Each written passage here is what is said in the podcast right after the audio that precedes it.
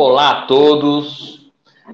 Pensa naquela pessoa que está vendendo um imóvel de CDHU. Como que faz? Ela pode vender esse imóvel? Esse imóvel pode ser normalmente vendido, como se fosse uma compra e venda normal? Ou então, isso eu tenho atendido muito nos últimos meses, tá?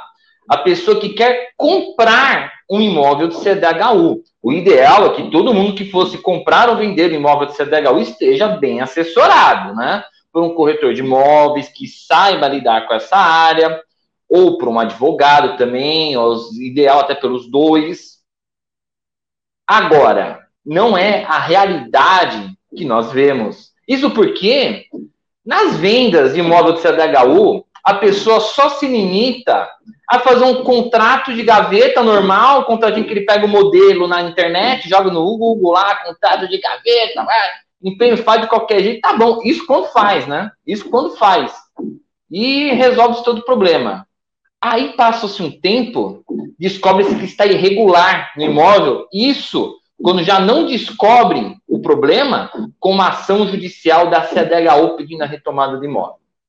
Se você está querendo adquirir um imóvel da CDHU, ou está vendendo imóvel da CDHU, ou fez uma transação de imóvel da CDHU, não por esse vídeo, fica até o final e eu vou te explicar. Eu sou o Dr. Paulo Henrique Toffoli Belcati. Se você não me segue nas minhas redes sociais, segue aí no Instagram, arroba prof. Paulo Teófilo. Se inscreve também no meu canal do YouTube, Teófilo Belcati. Se quiser conhecer mais sobre nós, acesse nosso site, consultoriatb.com.br. Bora lá para o vídeo, bem-vindos a mais um Locação em Foco. Gente, antes de mais nada, eu quero pedir desculpa para vocês aqui num barulho de fundo que vocês estarão ouvindo. Eu estou com um vizinho aqui fazendo reforma e, infelizmente, está no horário de reforma autorizado, não posso fazer nada. Então, vou tentar abafar um pouco aqui, mas vocês escutarem um barulho aqui, a pessoa está fazendo uma reforma, infelizmente, vai ecoar talvez um pouco de barulho, ok? Então, vamos lá. Primeiramente, deixar um bom dia aqui para Maria Aparecida de Teixeira. Meu nome, bom dia a todos e Faleci Barros da Silva, que também deixou o seu bom dia, bom dia para vocês e vamos iniciar os nossos trabalhos. Explicar a todos, primeiramente, sobre a CDHU e também, não está no título do vídeo, mas sobre a Coab. Por quê? Coab e CDHU, qual é a diferença? Que um é estadual, outro é municipal. Tá bom? O CDHU ele é uma empresa, uma sociedade de economia mista, empresa pública, do participação do Estado de São Paulo e a Coab, participação do município. Mas as regras são idênticas. E até, antes de entrar aqui no vídeo, é lógico que a gente também entra preparado, né? A gente, a gente estuda um pouco, a gente estuda um pouco, né? Óbvio. Eu estava lendo um parecer da da Defensoria Pública sobre a natureza dos imóveis da CDHU. Por quê? A gente lida com a CDHU, mas a gente não entende qual é a natureza do CDHU. Por quê? Vocês pensam que o CDHU ele é um imóvel normal.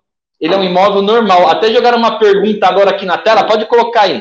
Pode colocar essa pergunta aí. Qual a natureza, qual a validade do contrato de gaveta? Né? A primeira pergunta que a galera sempre me manda aqui, essa pergunta foi mandada pela TV Cresce, já pode deixar em tela. Eu quero explicar uma coisa para vocês. O contrato de gaveta, ele é obrigatório. Ele é obrigatório. Porém, só o contrato de gaveta não basta. E o contrato de gaveta mal feito também pode te prejudicar. Segura que eu vou te explicar o porquê. Eu estava vendo parecer da Defensoria Pública e estudando decisões de tribunais, o que acontece? O imóvel da SADHU, ele tem uma natureza de bem público, enquanto ele não está quitado certo? Enquanto ele não estiver quitado, ele tem uma natureza de bem público, ou seja, o bem público, em tese, ele não pode ser vendido. Por isso que a gente faz o contrato de gaveta e não um compromisso de compra e venda, uma escritura de compra e venda posteriormente, porque você não está vendendo o imóvel, você está cedendo os direitos sobre a posse daquele imóvel. São coisas diferentes. Tá vendo porque você precisa de uma assessoria que saiba o que está fazendo? Você faz um contrato de compra e venda que você pega no Google, na internet, fez errado. Você está irregular. Acabou. Outra coisa, existe uma situação muito importante para que o contrato de compra esse contrato de gaveta ele tenha validade. E por que, que a gente chama de contrato de gaveta? Existe uma razão para ser chamado assim. O contrato de gaveta Ele é um contrato que você faz com uma pessoa, ele gera direitos entre as partes que estão assinando, só que não gera direito perante a CDHU. Isso aqui é entre você e o cabra que está te vendendo imóvel. Ou entre você e o cara que está comprando seu imóvel. É só entre vocês. Aí você pega o contrato, assina, reconhece firma e bota na gaveta. Por isso que chama-se contrato de gaveta. Ele não é um contrato que você vai levar a registro, ok? Aí vem a pergunta: ele é válido o contrato de gaveta?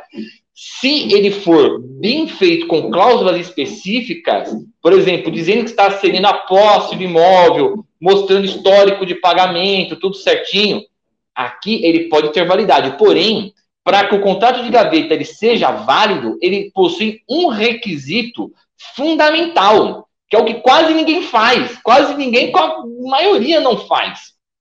O que, que é? Antes de fazer o contrato, deve se pedir autorização da CDHU para a venda do imóvel. Porque o imóvel, ele não é seu, ele é da CDHU. E se for da Coab, é a mesma coisa. O imóvel não é seu, é da Coab, porque você ainda está pagando ele. Se você já quitou, está com você, é outra história. Agora, o imóvel está sendo pago, ele não é seu, ele é da CDHU. Você tem que pedir autorização de venda e eles podem não aceitar, porque ele vai avaliar para quem que você está vendendo o imóvel, se aquela pessoa tem todos os requisitos, porque para você adquirir um imóvel de CDHU, você tem requisitos. E aquela pessoa que está adquirindo tem que preencher todos esses requisitos. Com essa análise, beleza, tem o parecer favorável do CDHU, faz o contrato de compra e venda, transfere a dívida para o nome da outra pessoa, e aí ela continua pagando imóvel. Inclusive, tem mais uma pergunta aqui, pode jogar essa outra pergunta na tela aqui. Pode jogar que ela tem muito nexo. Eu posso vender imóvel de CDHU? São as duas perguntas aqui que a gente recebeu da TV Cresce. Inclusive, você que está no chat, gente, deixa seu like agora aqui, você que está assistindo ao vivo, e deixe suas perguntas no chat que eu vou estar tá respondendo aqui, tá? Se tem dúvida, pode deixar no chat. Posso vender o imóvel de CDHU? pode ceder a posse do imóvel mediante contrato de gaveta, contanto que haja a autorização da CDHU. Ah, mas eu fiz aqui o contrato de gaveta, passei, tá tudo certo, o cara que se vira para pagar. Não, não. CDHU pode fazer uma vistoria, descobrir que o imóvel está irregular, e aí a pessoa que comprou vai ter um problema a CDH pode ingressar com ação possessória para reaver o imóvel, porque está irregular, a pessoa que está lá não é a pessoa que está autorizada a usar o imóvel. Olha o problema. Olha o problema. Então, vale a pena eu adquirir um imóvel da CDHU? Vale. Vale sim. Eu acho que vale. Você está pagando um imóvel bom, é um imóvel um preço acessível, porém, a venda tem que ocorrer dentro desses requisitos, não pode ser feita de qualquer jeito. Na verdade, gente, esse negócio direto com o proprietário, às vezes quebra as pernas por causa disso, que a pessoa está fazendo a venda de qualquer jeito. Está fazendo sim assessoria de um profissional, sim, porque ah, porque corretor cobra comissão, porque advogado cobra. É claro, é um trabalho técnico. Isso aqui é um trabalho, é muito trabalhoso, não é uma coisa simples. As pessoas acham que vender um imóvel é que nem vender um carro. Vai, faz o papelzinho, tá tudo certo, dinheiro na conta. E não é assim que funciona. O imóvel, ele tem muitos, perdão, o imóvel para você adquirir, seja CDHU, seja Coab, seja imóvel particular, possui muitos requisitos, porque ele tem uma natureza de interesse público, não é só um interesse privado. E no caso tanto da CDHU como a Coab, é aquilo que eu falei, existem essas situações nas quais o imóvel da CDHU ele vai ser considerado como bem público e não como bem privado. Logo, um bem público não pode ser vendido, ok? Não pode ser vendido. Então, uma pergunta aqui que acho que apareceu da TV Cresce, né? Primeira coisa, quero mandar um bom dia aqui para o Ivan Stora Biocati, conheço esse nome, né? Conheço, não sei da onde. E da Tânia Regina Alves de Oliveira, que deu um bom dia a todos. Então, uma pergunta aqui que foi lançada: precisa vender ou alugar? Ah, não. Tem dúvida se pode. É isso, gente. Manda aqui no programa. Estou pensando que é pergunta, não é. Desculpem. Vamos lá. Deixe as dúvidas aqui durante o programa. Vamos entrar aqui num ramo que é o seguinte: já entendemos que o imóvel da CDHU ele pode ser vendido mediante autorização da própria CDHU. Isso vale para a Coab também, tá? Isso vale para a Coab também. Logo, Uma vez que eu tenho essa autorização, eu tenho que fazer um contrato de gaveta com cláusulas bem específicas, tá? Aí tem gente que vai me chamar e vai falar assim: não, professor, mas quais são essas cláusulas específicas? Tem que ter o contrato, ele tem que ser feito de forma artesanal. Todo contrato tem que ser feito de forma artesanal, não pode ser feito de qualquer jeito. Então, você faz o contrato de forma artesanal e com isso se leva para a CDHU para fazer as transferências. E tem uma pergunta aqui do Nelson Nobre, bom dia, Nelson, que diz assim: Bom dia, posso fazer troca de CDHU por outro CDHU em local através de transmissão de posse? Veja, se for autorizado pela CDHU, sim. O problema é que, até onde eu saiba, Nelson, posso estar equivocado, mas até onde eu saiba, não existe uma previsão legal dessa transferência, porque, volto a dizer, a CDHU é imóvel público, é um imóvel público, tá? Não é um imóvel particular. Mas, contanto que haja autorização das duas pessoas, vão fazer um contrato de permuta, vão levar a respectiva autorização para a CDHU, eles autorizem essa transferência, tá tudo certo, pode ser feito. Veja, o imóvel do CDHU, volto a dizer, ele tem natureza de bem público, enquanto ele está sendo pago, ele tem natureza de bem público. Logo, ele não é seu, ele é da CDHU. Logo, tudo tem que ser feito bonitinho. Aqui a motivação Lima Duarte, ela falou assim: acredito que os contratos de, do Cresce não, do site não são artesanais.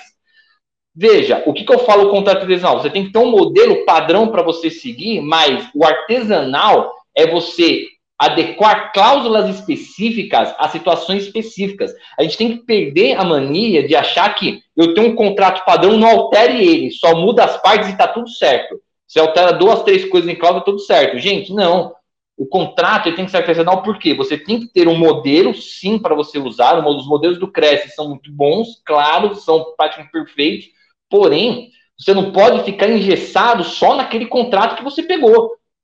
Você tem que pegar as cláusulas e adequar às situações específicas. Pega um caso desse, por exemplo, que o Nelson falou de permuta. Você não vai achar um contrato específico de permuta. Você vai ter que pegar o contrato e vai ter que adequar ele com permuta. Ou então, sempre existe alguma situação para ser adequada dentro daquele contrato. Por exemplo, falta alguma documentação que a parte precisa me dar. Ah, mas então não faz. Não, mas é uma documentação que não é necessária, mas é uma documentação que futuramente eu vou precisar. Eu posso colocar uma cláusula contratual sobre isso. Existem várias coisas que a gente pode estar acrescentando no contrato. Então, você não pode deixar um contrato muito genérico.